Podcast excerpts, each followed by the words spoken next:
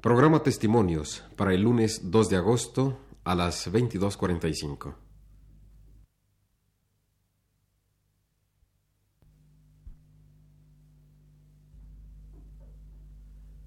Radio Universidad presenta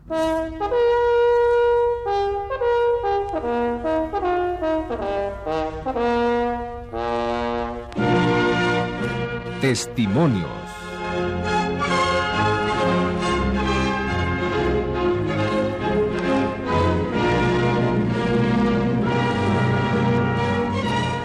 En esta ocasión, Josefina Millán de Solares entrevista a don Daniel Cosío Villegas.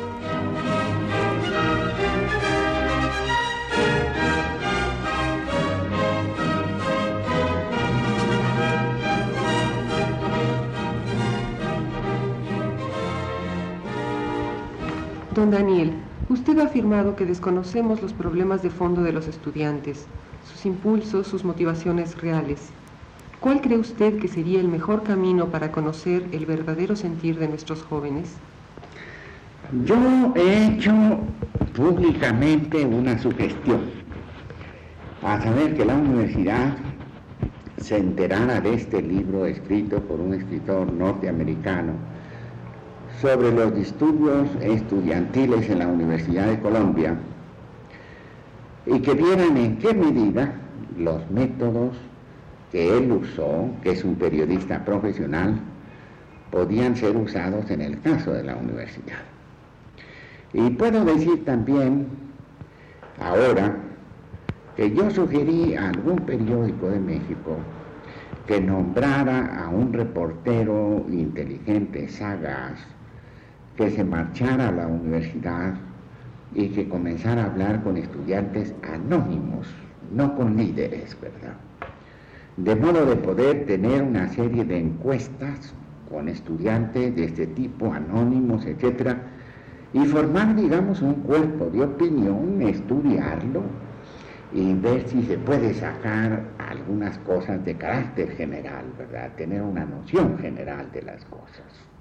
¿Qué opina usted de la pretensión estudiantil de formar un partido político independiente, pretensión que se ha criticado mucho con el argumento de los estudiantes a estudiar?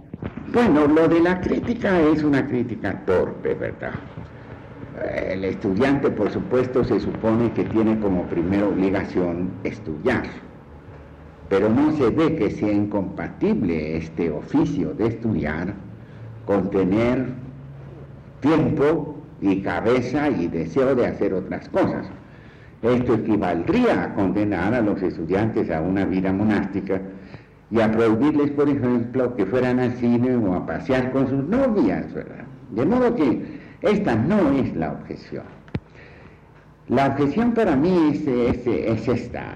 En primer lugar, hay que convenir que la ley electoral nuestra ha sido ideada para impedir la formación de nuevos partidos políticos. De modo que allá hay un obstáculo que muy probablemente exigiría una reforma de la ley electoral y hay que convenir que no sería fácil conseguir la reforma de esta ley electoral. Me refiero sobre todo al requisito de un enorme número de adherentes para ser reconocido como un, partido político nacional, 75 mil adherentes, y además con una distribución geográfica exige la ley, ¿verdad? Es decir, que los 75 mil adherentes no deben radicar en una sola entidad de la federación. No recuerdo en este momento, pero es una exigencia, digamos, de tener adherentes prácticamente en todo el territorio nacional. Para mí el principal obstáculo sería este. ¿Qué características podría tener este, este, este, este, este, este partido político? ¿Qué plataforma podría tener? Para mí ese es el obstáculo principal. Yo he tratado de explicar alguna vez este fenómeno gracioso que pasa en México. Tomemos el caso del Partido Acción Nacional, por ejemplo tiene una historia ya cambiado de líderes, de propósitos, etc. Pero uno de sus principales obstáculos es que Acción Nacional no puede presentarle al país un programa distinto del programa que tiene el PRI. Y no puede hacerlo porque el programa del PRI está hecho en una forma muy mañosa, de modo que disentir de él requeriría eh, una depuración de pensamiento, una reflexión muy madura, de modo de poder presentarle al país eh, propósitos metas que sean sostenibles y distintas a las del PRI, ¿verdad? Y en segundo lugar, he dicho en algunos de mis ensayos que una de las cosas ingeniosas, increíblemente ingeniosas que tiene la política mexicana, es que el gobierno, cualquier gobierno, en general tiene un tono conservador. Pero en cuanto se da cuenta de que hay un grupo, ciertas ideas un poco de izquierda que se están abriendo paso, el gobierno da un paso a la izquierda y entonces deja a estos izquierdistas a la derecha. De modo que hay que contar con esos trucos de carácter político que le pueden impedir a un partido de estudiantes adquirir personalidad. Y luego esta otra cosa que para mí ese, es muy importante. La formación de un partido político en México exige en los líderes, en los dirigentes, en los que lancen esta idea y la lleven a cabo, una noción de verdadero patriotismo, de sacrificio, una especie de fe religiosa porque difícilmente se puede concebir, una tarea más ingrata que formar un partido político en México.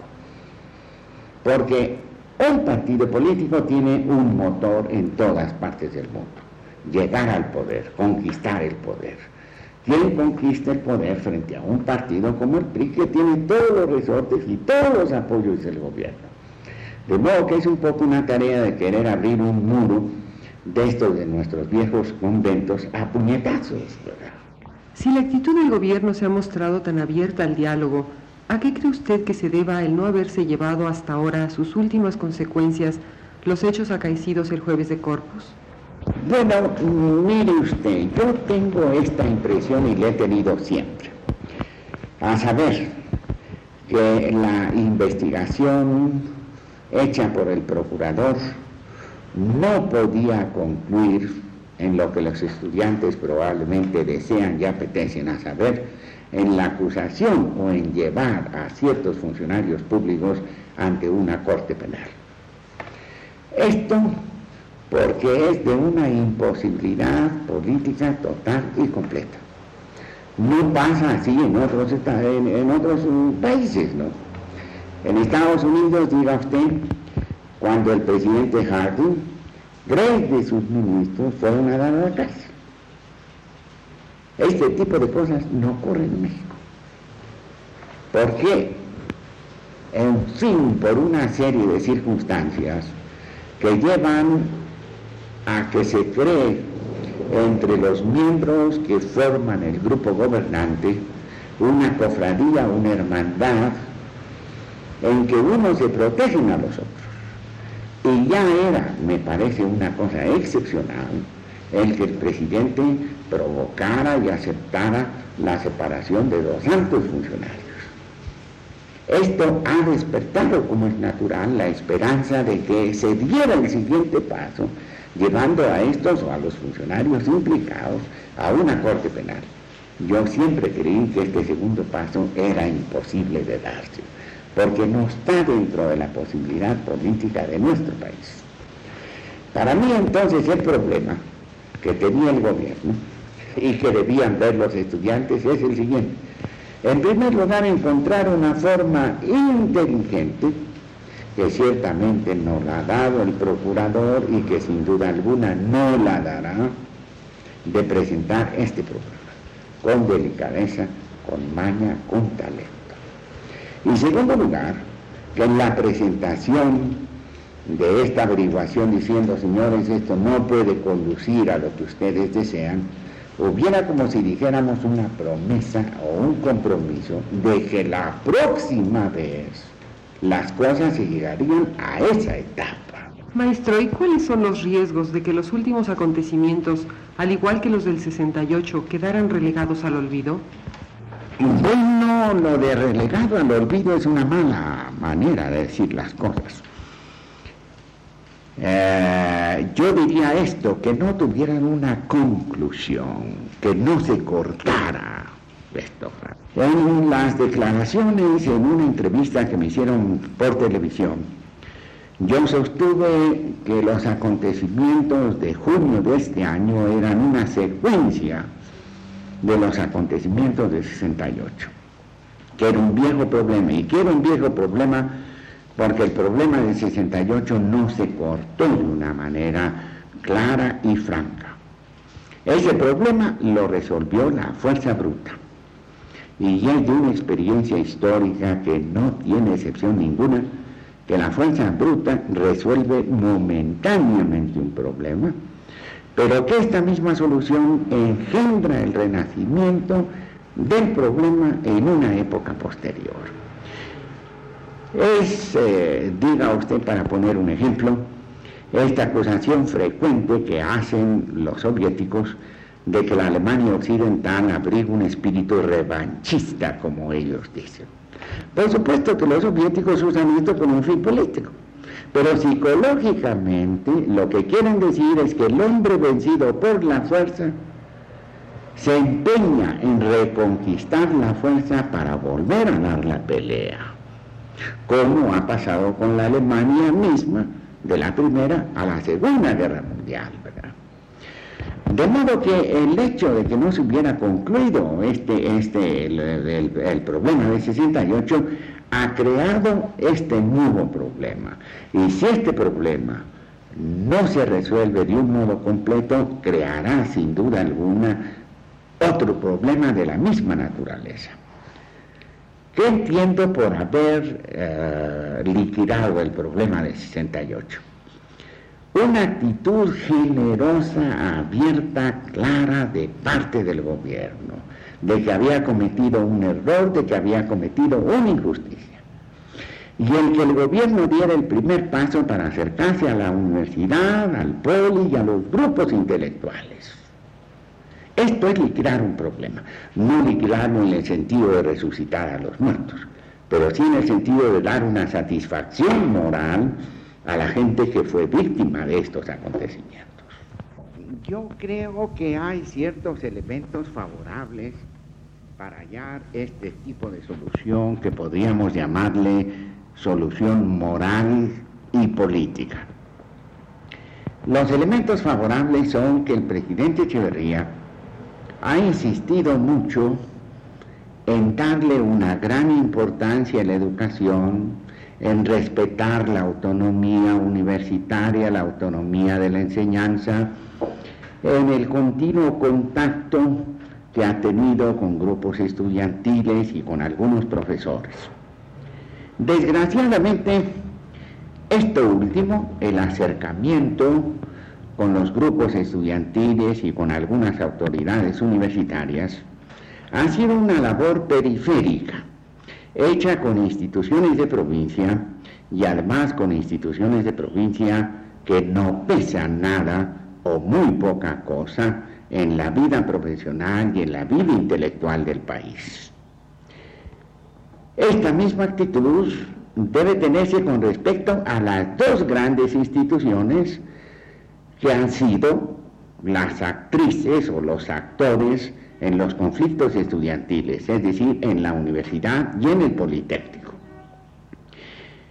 No solamente habría que acercarse a estas dos instituciones de un modo claro, abierto, sino brindarles verdadero apoyo para que puedan llevar a cabo estas instituciones las muchas reformas que se proponen hacer y que no pueden emprender tanto por el estado psicológico moral de los estudiantes como por falta de recursos materiales.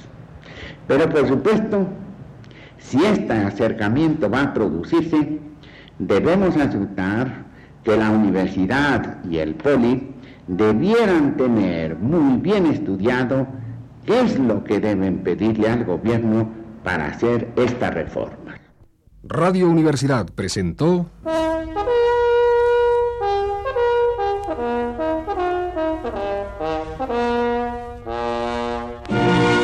Testimonios.